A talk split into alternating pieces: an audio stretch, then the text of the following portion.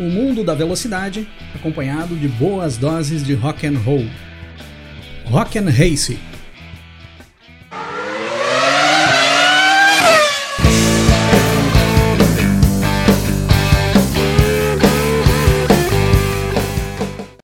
Fala pessoal, tudo bem com vocês? Grande Prêmio de Miami 2022. Hoje vamos bater aquele papo e fazer aquela nossa análise de como é que foi a corrida desse último final de semana. O primeiro Grande Prêmio de Miami da história da Fórmula 1. Sem perder muito tempo por aqui, eu vou trazer já direto alguns comentários que vocês deixaram lá nas lives que eu fiz durante a transmissão do Grande Prêmio de Miami, além dos treinos livres, do treino classificatório, com alguns palpites de vocês referente ao que seria o resultado dessa corrida. Comcast Conexão Podcast. Cris anota aí. Anotei. Hamilton nesse fim de semana vai manter a escrita de pelo menos fazer uma pole e ter uma vitória por temporada, desde o início da carreira. Cara, eu anotei. Tô com a anotação aqui. O que, que eu faço com isso agora? Acho que era melhor eu nem perguntar esse tipo de coisa, né? A resposta de vocês não deve ser boa. O Léo Senna, nosso membro parceiro aqui do canal, pra corrida. Primeiro, Russell. Segundo, Alonso. Terceiro, Norris. Léo,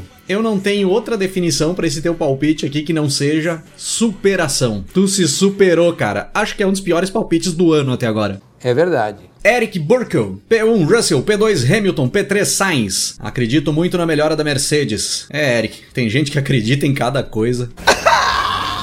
O Will Bueno do Botequim GP também deixou o palpite dele. Sainz primeiro, Russell segundo, Verstappen terceiro. Agora a gente já sabe por que, que o Sainz está indo tão mal nesse início de temporada. O Will tá torcendo para ele. Já sabemos o porquê do mau desempenho do Sainz.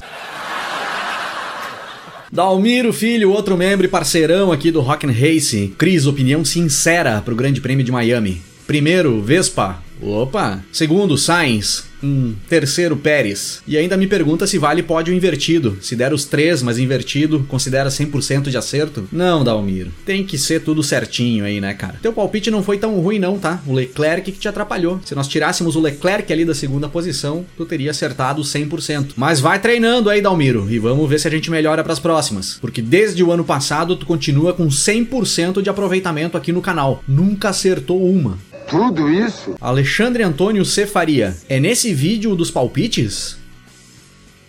Não, Alexandre, não é nesse vídeo que coloca os palpites. Errou. Clayton Capelossi. Pódium, P1 Vespa, P2 Leclerc, P3 Pérez. Quase, hein, Clayton? Se não fosse aquele problema no carro do Pérez, tinha dado 100%. Mais uma vez a Red Bull complicando os palpites da galera por aqui. Marcos Paulo. Só vai. Sainz, Vespa e Bottas. Marcos, quando tu coloca o Bottas dentro de um palpite, só vai da porcaria, né? Galera, eu acredito que alguém deva ter acertado ali no decorrer dos nossos bate-papos ali nas lives durante os treinos livres e durante o treino classificatório, esse top 3 da corrida de domingo. Se alguém acertou, faz favor, se pronuncia aí nos comentários, coloca aí em qual das lives foi que deixou o comentário ali no chat que eu vou buscar os comentários certos e eu vou fazer uma postagem no Instagram marcando vocês. Que na minha passada rápida lá pelas lives para buscar alguns comentários para trazer aqui pro início do vídeo, eu não encontrei nenhum certo. Mas o pódio não tava tão difícil assim de acertar. Eu acredito que muitos devem ter acertado. Favor, se pronunciem aí que depois eu busco lá nas lives e aí eu vou fazer uma postagem com todos os palpites certos e vou colocar lá no meu Instagram pra galera identificar vocês por lá. Porque quem acerta merece reverência, até porque é coisa rara por por aqui. Grande Prêmio de Miami 2022, galera. Vamos direto aqui para o que de melhor aconteceu no qualifying lá no sábado. Para começar, nós tivemos o qualifying sem a presença do Ocon, que tinha dado uma baita de uma pancada na sua Alpine no TL3, ainda horas antes do, do treino classificatório ali no sábado. Pancada forte do Ocon, eu acredito que essa pancada aí até vai servir para que o pessoal melhore essa pista aí para os próximos eventos. O Sainz já tinha batido ali naquele mesmo ponto, um acidente forte ainda na sexta-feira, e o Ocon no sábado deu uma pancada ainda mais forte do que o Sainz tinha dado antes. Por sorte, o Ocon não se fez nada, teve apenas algumas tonturas ali depois de sair do carro, e tudo certo com o francês, conseguiu correr no domingo, tudo beleza. Só ficou fora do treino classificatório do sábado, porque a equipe precisou consertar reconstruir a Alpine do Ocon. Com o Ocon fora da disputa por posição ali no treino classificatório, no Q1 nós tivemos quatro eliminações. E caíram ali o Kevin Magnussen, o Guan Yu Zhou, o Alex Albon e o Nicolas Latifi. Eu diria que fica dentro do padrão de pilotos que podem cair por ali. Talvez o Magnussen seja uma surpresa pelos bons desempenhos que ele vinha fazendo nas provas anteriores. Mas vale destacar que o Lewis Hamilton quase ficou no Q1. O Hamilton fez três tentativas de voltas rápidas no Q1, no início do treino, na parte inicial do treino, e ele não tinha conseguido acertar uma volta limpa dentro dessas três tentativas. Sempre dava uma errada, sempre dava uma escapada da pista, uma balançada no carro, mostrando que a Mercedes segue desequilibrada, o carro da Mercedes segue difícil de pilotar e o Hamilton sofreu bastante. Ele conseguiu pegar o jeito e fazer uma volta limpa já no finalzinho do Q1, para sair da 18ª posição e conseguir passar para o Q2. Se acontecesse qualquer coisa ali naquela última tentativa de volta dele, que ele errasse ou que desse mais uma escapada, ou que até fosse atrapalhado por algum outro piloto que estivesse na pista, o Hamilton largaria de 18º, provavelmente. Mas conseguiu acertar uma boa volta ali já bem no finalzinho do Q1 e pulou para a próxima sessão. No Q2, pessoal, nós tivemos a eliminação do Fernando Alonso, do George Russell, do Sebastian Vettel, do Daniel Ricciardo e do Mick Schumacher. Fica um destaque aqui para o Alonso. Eu esperava mais da Alpine e do Alonso aí para esse treino classificatório. Eu considerava que já era certo que o Alonso estaria dentro do top 10, principalmente porque o Ocon não estaria ali disputando essa posição com ele, e George Russell, que não conseguiu fazer um bom tempo. Para ter uma ideia, o tempo do George Russell no treino classificatório foi um tempo mais alto do que o tempo que o Russell tinha feito na sexta-feira no treino livre 2, onde o Russell liderou a sessão nesse treino livre 2. E na classificação, o Russell não conseguiu fazer uma volta tão boa quanto ele tinha feito no treino livre. No Q3, pessoal, grande destaque para dobradinha da Ferrari nas duas primeiras posições, com o Leclerc em primeiro e o Sainz em segundo, superando no final do treino uma boa volta que o Verstappen tinha dado ainda na primeira parte do Q3. O Verstappen ficou em terceiro e o Pérez em quarto, dentro dos intervalos de posições ali que eles devem ficar pilotando as Red Bulls. Bottas em uma boa quinta posição, logo à frente do Lewis Hamilton, que depois de sofrer naquela primeira parte do treino, ainda no Q1,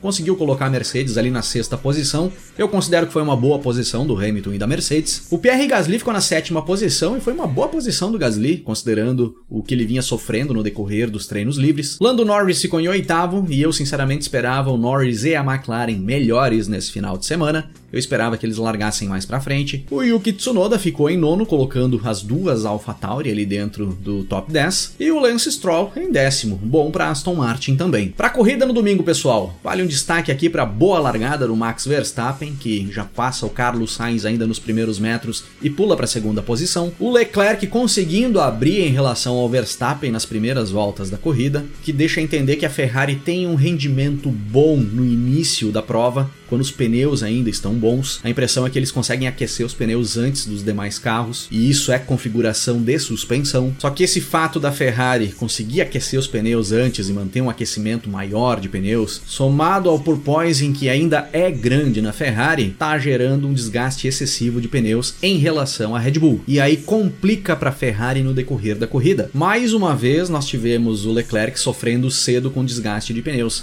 em relação ao Max Verstappen. Na nona volta de corrida, o Verstappen já cola no Leclerc, faz a ultrapassagem e pula para a primeira posição. E era nítido que o Verstappen tinha um carro a partir dali muito mais equilibrado e mais inteiro na pista do que a Ferrari do Charles Leclerc. E isso ficou visível também em relação ao Pérez e o Sainz, que brigavam ali pela terceira posição. Nesse mesmo ponto da prova, ali um pouco depois do Verstappen passar pelo Leclerc, o Pérez vai para cima do Sainz com muita facilidade e estava prestes a tomar a posição do espanhol na pista. O que acabou atrapalhando o Pérez foi um problema de perda de potência que ele teve na Red Bull. Mais uma vez a Red Bull apresentando problemas de potência. A partir desse momento, Pérez acaba correndo com menos potência do que os demais da pista. Ele perde totalmente as chances de conseguir atacar o Sainz na pista, de conseguir evoluir na corrida, e eu diria que foi até um ótimo trabalho do Pérez ter levado esse carro até o final da prova. E o Verstappen segue a partir dali num ritmo bem melhor do que o do Leclerc e administra muito bem essa vantagem para encaminhar sua vitória com muita tranquilidade. Após as paradas para troca de pneus, Verstappen abria ainda mais em relação ao segundo colocado. As posições estavam bem definidas ali na frente, o Pérez não conseguia se aproximar do Sainz e tudo parecia se encaminhar para o final dessa forma. Até que o Lando Norris e o Pierre Gasly resolvem dar uma bela de uma enroscada na pista e causam um acidente impressionante. E aí nós temos safety car. E quando tem safety car na reta final da corrida, ali faltando pouco mais de 10 voltas, a gente sabe que amontoa todo mundo e uma corrida que já estava praticamente definida e já não tinha mais muitas emoções até o final, passa a ter emoção novamente. Todo mundo se embola e nós temos uma relargada. E durante esse safety car, alguns caras tiveram a possibilidade de fazer trocas de pneus. Vale destaque para o Sérgio Pérez, que entrou e colocou pneu médio, novo. George Russell fez a mesma coisa também, se aproveitou do safety car para fazer essa troca de pneus. E o Esteban Ocon, que tinha largado lá da última posição, estava integrando o top 10 da corrida nesse momento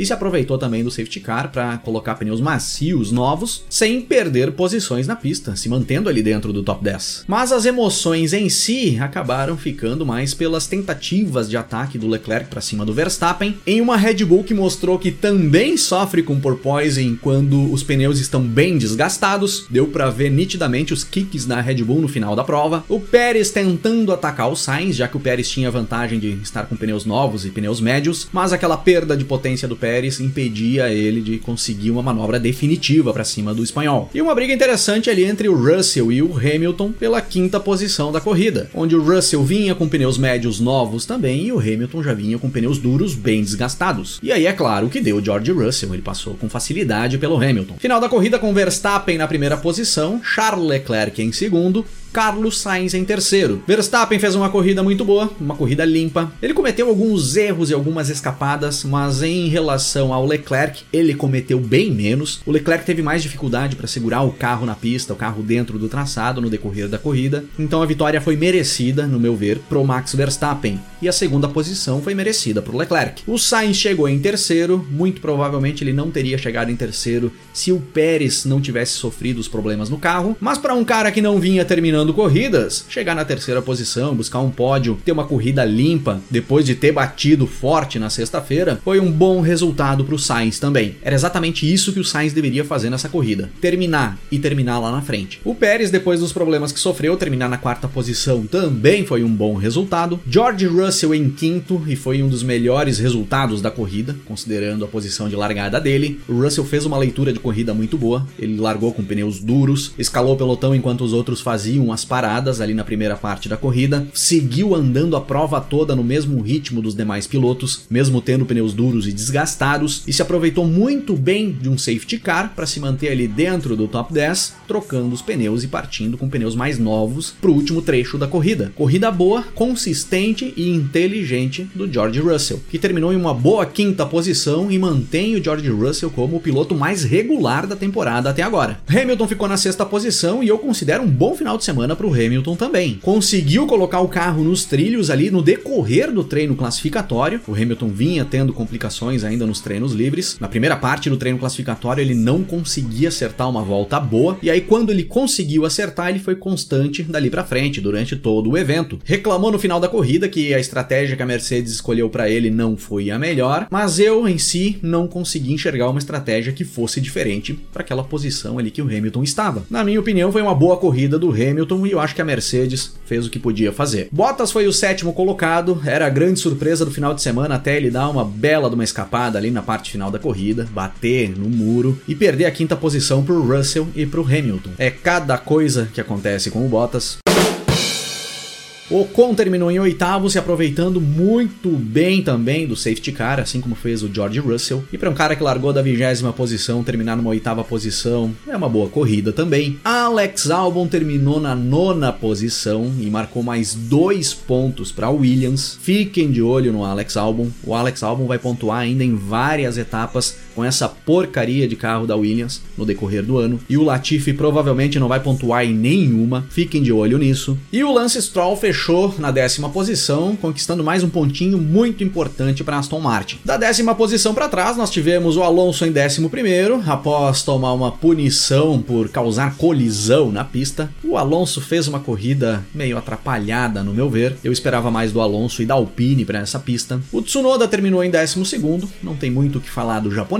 O Ricardo terminou em décimo terceiro, eu diria que não tem muito o que falar do Ricardo também. Eu já cansei de falar do Ricardo por aqui. Eu venho dizendo que eu cansei desde o ano passado, mas vale falar da McLaren. Eu esperava muito mais da McLaren nessa corrida. Para mim foi a equipe que mais decepcionou. O próprio Norris, antes de se enroscar com o Gasly, sofreu um acidente e abandonar a prova, não vinha conseguindo andar bem. Eu esperava que pelo menos o Lando Norris fosse terminar ali dentro de um top 6, top 7 nessa corrida. Inclusive no meu palpite de top 3 para essa corrida, eu fiz o abuso de colocar o Lando Norris na segunda posição. O Latifi terminou em 14 e o Latifi sempre termina nessa posição, que é a última posição dos caras que conseguem terminar a prova. Tudo bem que o Mick Schumacher também terminou a corrida e terminou atrás do Latifi. Só que o Mick Schumacher terminou a corrida com o carro todo quebrado depois de ter dado várias várias pancadas no decorrer da corrida. Magnussen, Gasly, Vettel, Norris e o Guan Yu Zhou não conseguiram terminar a prova. Na minha opinião, esse Grande Prêmio de Miami 2022, o primeiro Grande Prêmio de Miami da história da Fórmula 1, foi uma corrida boa, foi uma corrida ok. Foi nada muito especial, não é nada para entrar para a história das grandes corridas da Fórmula 1, mas para ser um primeiro evento realizado ali em Miami,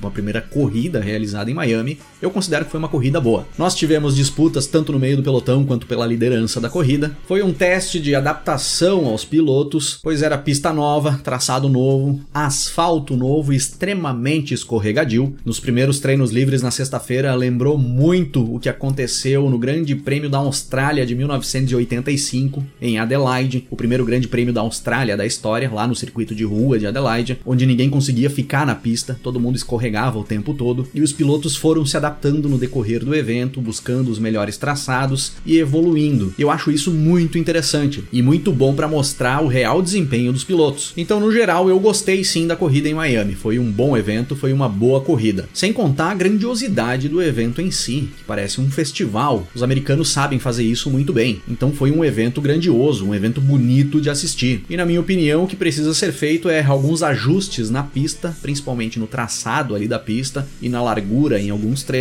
principalmente para evitar o que aconteceu com o Ocon no TL3, no treino livre antes do treino classificatório no sábado. No mais, está valendo. É um bom circuito, é um bom autódromo e o evento é um evento muito bom. Nós temos hoje uma competição totalmente aberta entre o Charles Leclerc e o Max Verstappen na briga pela liderança da tabela do Mundial, assim como temos uma briga totalmente aberta entre Red Bull e Ferrari na briga pelo Mundial de Construtores. Poucas semanas atrás, nós achávamos que Ferrari dominaria a temporada tranquilamente, e já erramos nesse ponto. Para aqueles que torcem por competitividade, assim como eu, já vale começar uma torcida para Ferrari buscar a Red Bull daqui para frente, porque a Red Bull já vem se mostrando mais equilibrada na pista e o braço do Max Verstappen nesse momento vem fazendo diferença em relação ao braço do Leclerc. E considerando os desempenhos dos pilotos nesse final de semana, como é que ficou a banda banda do Grande Prêmio de Miami 2022 aqui do Rock and Race. A banda do Rock and Race dessa semana vai ser num formato acústico. Nós temos George Russell na bateria, por ter feito, na minha opinião, a corrida mais inteligente do final de semana. Alex Albon no violão, por ter largado lá no final do pelotão e ter buscado pontos, ter chegado na nona posição com aquela carroça da Williams. E Max Verstappen no vocal, por ter sido o cara que melhor pilotou ali dos caras da frente e ter buscado uma bela vitória. Essa semana eu não vou colocar colocar ninguém aqui para carregar a aparelhagem. Nós vamos terceirizar esse serviço essa semana. Eu vou dar um desconto para os caras porque era pista nova, tinha toda a questão de adaptação. Tiveram alguns ali que talvez até merecessem carregar umas caixas de som aí, mas eu vou esperar. E eu vou esperar porque essa aqui foi a quinta etapa da temporada. E eu sempre faço uma análise mais minuciosa, mais afinada após a quinta etapa da temporada. Como a quinta etapa da temporada foi um circuito novo, agora no Grande Prêmio de Miami, eu vou esperar mais uma etapa. E a próxima etapa é em Barcelona. E aí não tem desculpa para ninguém, porque todo mundo conhece muito bem o circuito da Catalunha, principalmente porque é ali que são feitos os testes de pré-temporada. Então essa semana aqui eu vou pegar leve com a galera, porque daqui a duas semanas, no Grande Prêmio da Espanha, nós vamos fazer essa análise mais aprofundada. E aí o bicho vai pegar. Então aguardem para o Grande Prêmio da Espanha e já vão se preparando, reunindo as argumentações de vocês que vocês vão participar junto comigo nessa análise, para nós definirmos quem é que está entregando o que deveria entregar e está nos surpreendendo e quem é que está nos decepcionando e precisa entregar mais. E aí nós vamos começar a cobrar esses caras. E se nós precisar colocar uns 10, 12 pilotos aí para carregar a aparelhagem e formar uma banda com dois ou três, nós vamos fazer. Porque aqui no Rock and Race a gente não passa pano para ninguém, que é rock and roll. Valeu por ter assistido o vídeo aí, galera. Se curtiram, deixem um like aí embaixo, se inscrevam no canal se ainda não são inscritos e nós vamos nos falando na sequência. Grande abraço para todo mundo. Até mais motivo, tudo tem um preço.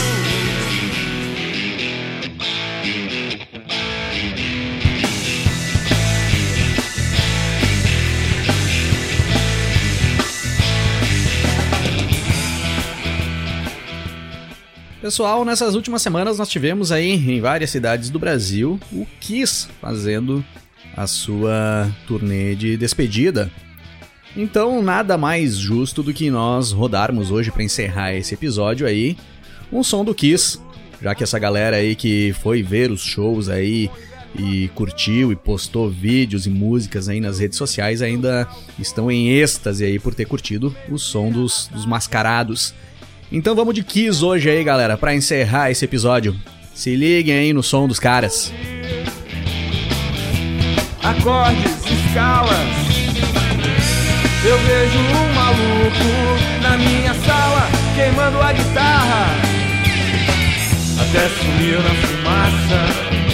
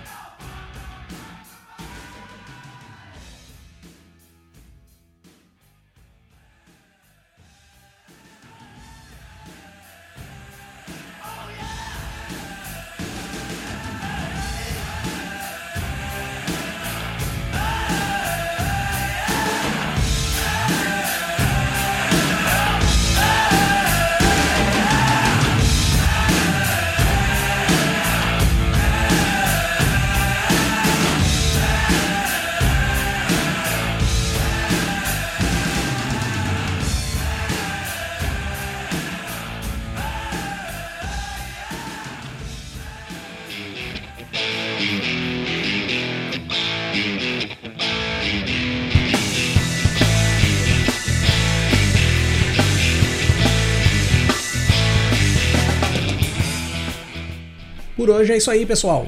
Se curtiu o nosso conteúdo por aqui, dá uma passada também no nosso canal no YouTube, é youtube.com/rockandrace, para você curtir também os nossos episódios em vídeo. E para me seguir nas redes sociais, é só procurar aí no Twitter ou Instagram, Cris8Silvestre, que eu tô por lá também. Valeu pela parceria e pela audiência. Um grande abraço para todo mundo. Até mais começo a ouvir acordes, escalas.